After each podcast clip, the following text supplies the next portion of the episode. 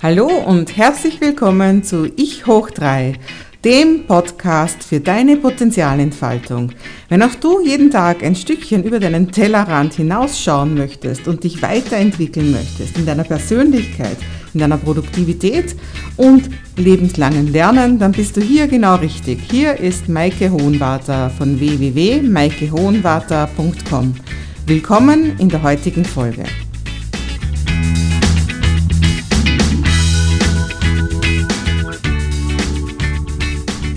Hallo und ganz herzlich willkommen zu einer weiteren Folge von Ich hoch 3 mit Maike Hohenwarter. Ja, und ich habe dir ja versprochen, heute geht es um die Macht des Unbewussten. Ich habe ja sehr viele Ausbildungen und Erfahrungen im NLP, das ist das neurolinguistische Programmieren, und das arbeitet ganz extrem viel mit dem Unbewussten und mit der Kraft, die darin steckt.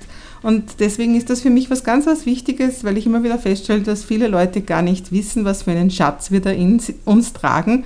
Und genau aus dem Grund möchte ich dir heute ein bisschen was darüber erzählen. Also ich persönlich habe das erste Mal das Wort Unbewusstes oder Unterbewusstes, was zum Großteil synonym verwendet wird, gehört im Psychologieunterricht über Sigmund Freud, dass der das halt entdeckt hat. Und was ich mir, glaube ich, damals so ungefähr vorgestellt habe, das ist, das ist so ein kleines Abstellkammerl quasi. Also das heißt, wir haben da ein riesengroßes, aufgeblähtes, bewusstes Denken und irgendwo gibt es dann so ein kleines Kammerl und da tun wir alles rein, was wir halt gern unter den Teppich kehren wollen. Also unsere, was weiß ich, unsere sexuellen Gedanken, also alles, was mit Lust und mit sonstigen verbotenen Sachen zu tun hat und vielleicht die Sachen, wofür wir uns sonst irgendwie schämen, wie dass wir jemanden belogen haben und sonstiges. Also das war so meine Vorstellung, dass das eben im riesen aufgeblähten, bewussten Denken gibt es halt irgendwo noch so ein kleines Kammerl und das ist das Unbewusste. Und so habe ich eben die Vorstellung längere Zeit gehabt. Und ich nehme an, andere haben das auch, vielleicht auch nicht. Ich weiß ja, ich kann ja nur in meinen Kopf reinschauen. Und erst wie ich dann angefangen habe, so mit Anfang 20, dass ich mich eben mit dem NLP auseinandersetze, äh, habe ich eben festgestellt, dass das eigentlich sehr, sehr umgekehrt ist und dass eigentlich das unbewusste Denken das riesige Teil ist und dass eigentlich nur ein ganz, ein ganz ein kleiner Teil davon das bewusste Denken ist. Da gibt es ein bisschen unterschiedliche Zahlen. Das wird normalerweise eben in der Computersprache praktisch mit Bits gemessen. Und die Zahl, die ich zum Beispiel gelernt habe, ist, dass wir jede Sekunde 13 Millionen Bits wahrnehmen und davon aber nur 40 Bits bewusst. Also das heißt, das ganze Rest ist unbewusste Wahrnehmung. Also das heißt, der Unterschied, die Differenz sind 12.999.960 Bits, weil wir eben nur 40 Bits bewusst wahrnehmen. Also das muss man sich wirklich einmal vorstellen. Es ist ein gigantischer Unterschied. Also ich habe dann oft so Bilder gesehen mit einem riesen Kreis unbewusstes Denken und egal wie klein man diesen Tupfen für bewusstes Denken dann reinzeichnet, ich, ich stelle dir auch sowas in die Show Notes, ein Bild, das ich kreiert habe, nur dass du dir das vorstellen kannst auch, ist auf jeden Fall lächerlich, ist auf jeden Fall gar nicht wahr, kann man sagen. Und jetzt vielleicht ein bisschen, wie, wie kann man sich das vorstellen? Also wir haben eben unsere fünf Sinne also das sind im, im, im NLP spricht man auch vom WAKOK, das sind die Anfangsbuchstaben, also das Akronym. Das V steht für visuell, also praktisch das Sehen. Das A steht für auditiv, also das Hören. Das K ist für das Kinästhetische, also das ist das Spüren. Und dann gibt es noch olfaktorisch, das ist das Riechen, und gustatorisch, das ist das Schmecken. Wobei die ersten drei, also das visuelle, auditive und kinästhetische, sind bei weitem das stärkste. Also wenn wir jetzt nochmal zurückgehen zu den 13 Millionen Bits an Informationseinheiten, die jede Sekunde auf uns einströmen, dann sind davon 11 Millionen das Sehen und dann ist in zweiter Linie eben das Hören und dann das Spüren und das Riechen und Schmecken ist recht weniger, also wesentlich weniger wichtig als das andere. Also das, du kannst dir jetzt vorstellen, einfach wenn deine Sinne funktionieren, dann strömt da eben ganz viel ein. Also zum Beispiel, wenn wir jetzt auf den visuellen Sinn gehen, ich schaue jetzt zum Beispiel gerade diesen Moment beim Fenster raus und da sehe ich jetzt einmal ganz viele verschiedene Farben. Ich sehe, dass es hell ist, ich sehe Bewegungen, wenn die Bäume sich im Wind bewegen. Ich, ich sehe vielleicht, eben jetzt sehe ich alles klar, aber vielleicht, wenn es ein schlechtes Wetter ist und in der Nacht sehe ich es trüb.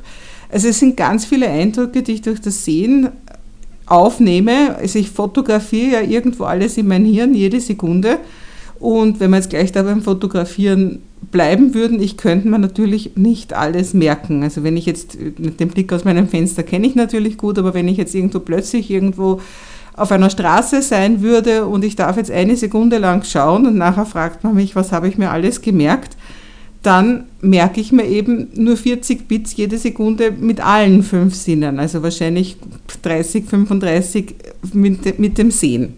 Also das heißt, ich merke mir eben nur einen Bruchteil, den den eben genau jetzt das bewusste Denken aufnehmen kann. Und das hat schon alles seine Ordnung und seine Richtigkeit, weil wenn du dir vorstellen würdest, dass du eben wirklich diese 13 Millionen wahrnehmen würdest und dir auch bewusst sein würdest, dann würdest du ja wahnsinnig werden. Du wärst ja total handlungs- und entscheidungsunfähig. Das sind ja auch genau die Sachen, die man ja sieht, zum Beispiel mit, mit eben Kindern, die dann oft irgendwie ADHS oder sonstiges diagnostiziert bekommen oder irgendwelche Aufmerksamkeitssyndrome sonstiger Art, dass die einfach oft viel zu viel bewusst wahrnehmen, dass viel zu viel auf sie einprasselt und sie deswegen eben wirklich narrisch werden, weil sie so viel sehen, weil sie so viel spüren, weil sie so viel hören.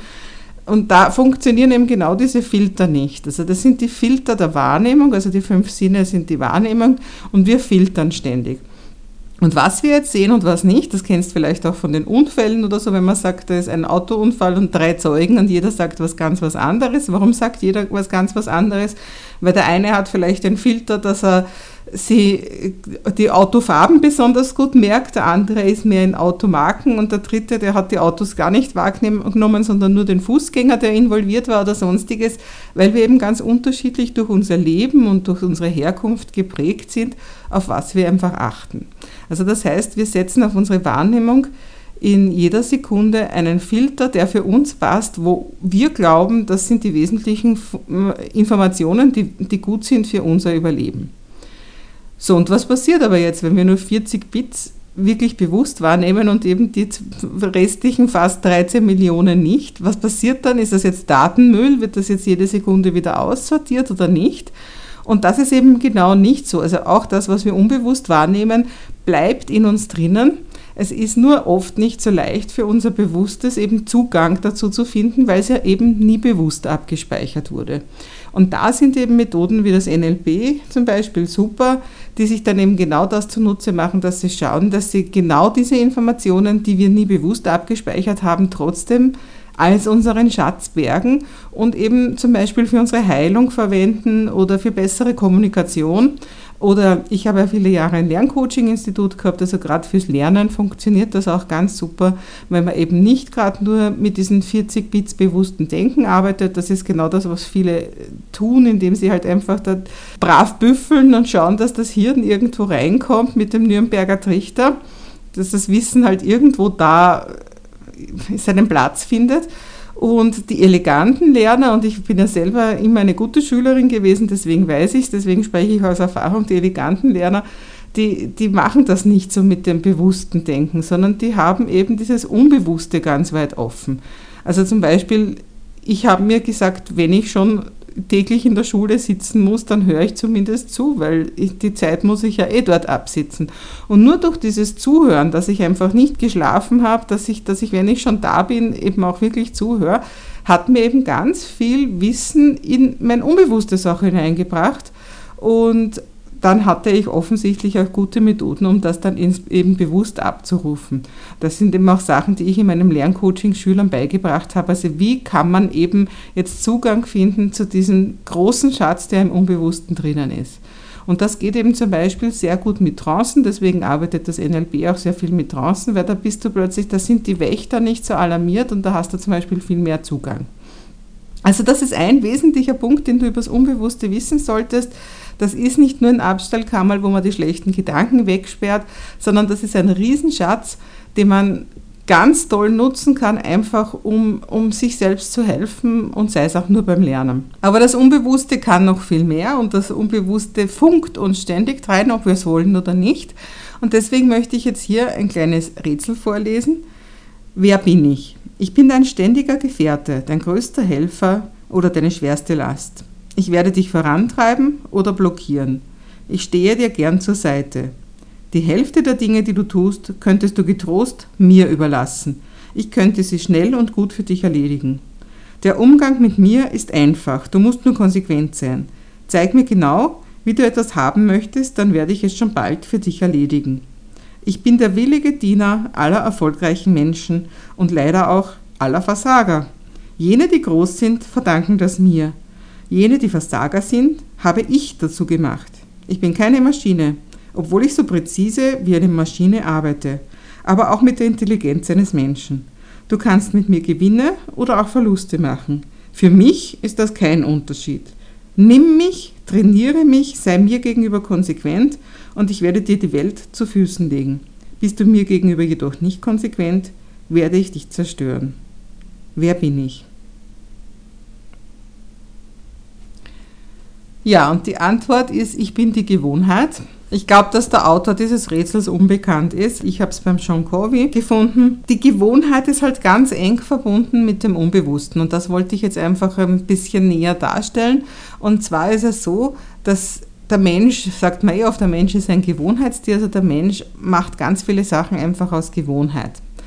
Und das, das ist genau diese Macht des Unbewussten auch. Also das heißt, du kannst nicht ständig entscheiden, jede Sekunde, mache ich das so, mache ich das so, wie binde ich mir heute die Schuhe zu, wie esse ich heute mein Essen und was sage ich, wenn ich da reinkomme oder sonstiges also ist es am leichtesten, wenn wir die, meisten, die meiste Zeit des Tages einfach auf Autopilot sind und das machen, so wie wir es gestern auch gemacht haben und wie wir es morgen wieder machen. Und dem steht ja jetzt gar nichts wirklich grundsätzlich dagegen, also das kann man schon so tun. Die Tatsache ist nur, dass wir halt auch sehr viele nicht gute Sachen machen, also schädliche Sachen machen. Es gibt sehr gute Gewohnheiten, wie eben, dass du zum Beispiel einfach täglich in der Früh gleich einmal joggen gehst, ohne dass du lang überlegst, fühle ich mich eigentlich heute danach oder nicht. Aber es gibt natürlich auch schlechte Gewohnheiten, das ist zum Teil natürlich jetzt so Laster wie zu rauchen oder zu viel zu trinken oder, oder äh, zu lang fernzuschauen, aber auch ganz andere Sachen. Also das müssen nicht unbedingt Laster sein, das sind Kleinigkeiten. Einfach zum Beispiel negatives Denken ist genauso eine Gewohnheit.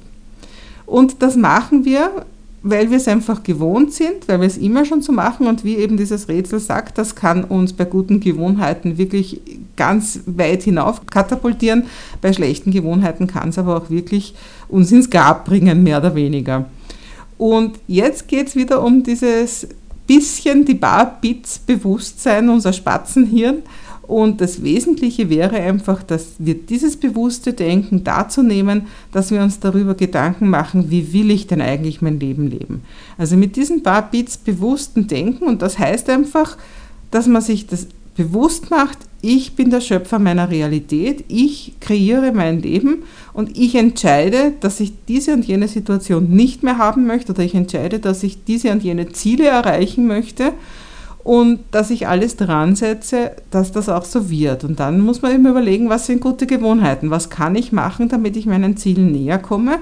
Und wenn man diese Gewohnheiten dann ein paar Mal pflegt, dann ist das Unbewusste mit an Bord und dann plötzlich macht man eben aus Gewohnheit die guten Gewohnheiten und nicht die schlechten. Also eben zum Beispiel, dass man täglich joggt oder eben, dass man eben nicht mehr raucht und auch nicht stattdessen isst, sondern dass man einfach gar nichts braucht. Was auch immer das genau ist.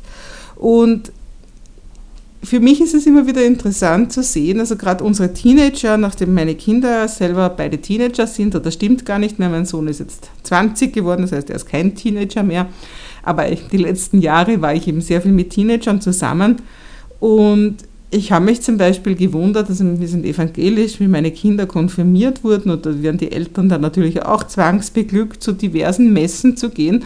Und ich habe mich dann immer wieder gewundert, da sitzt eine Schar von 20, 30, 14, 15-Jährigen in der Kirche, hört sich zweistündige Messen an, die Eltern scharen schon mit den Füßen und die Teenager sitzen brav da. Und dann habe ich mir immer gedacht, naja klar, die sind das einfach gewohnt, die müssen das den ganzen Tag in der Schule machen.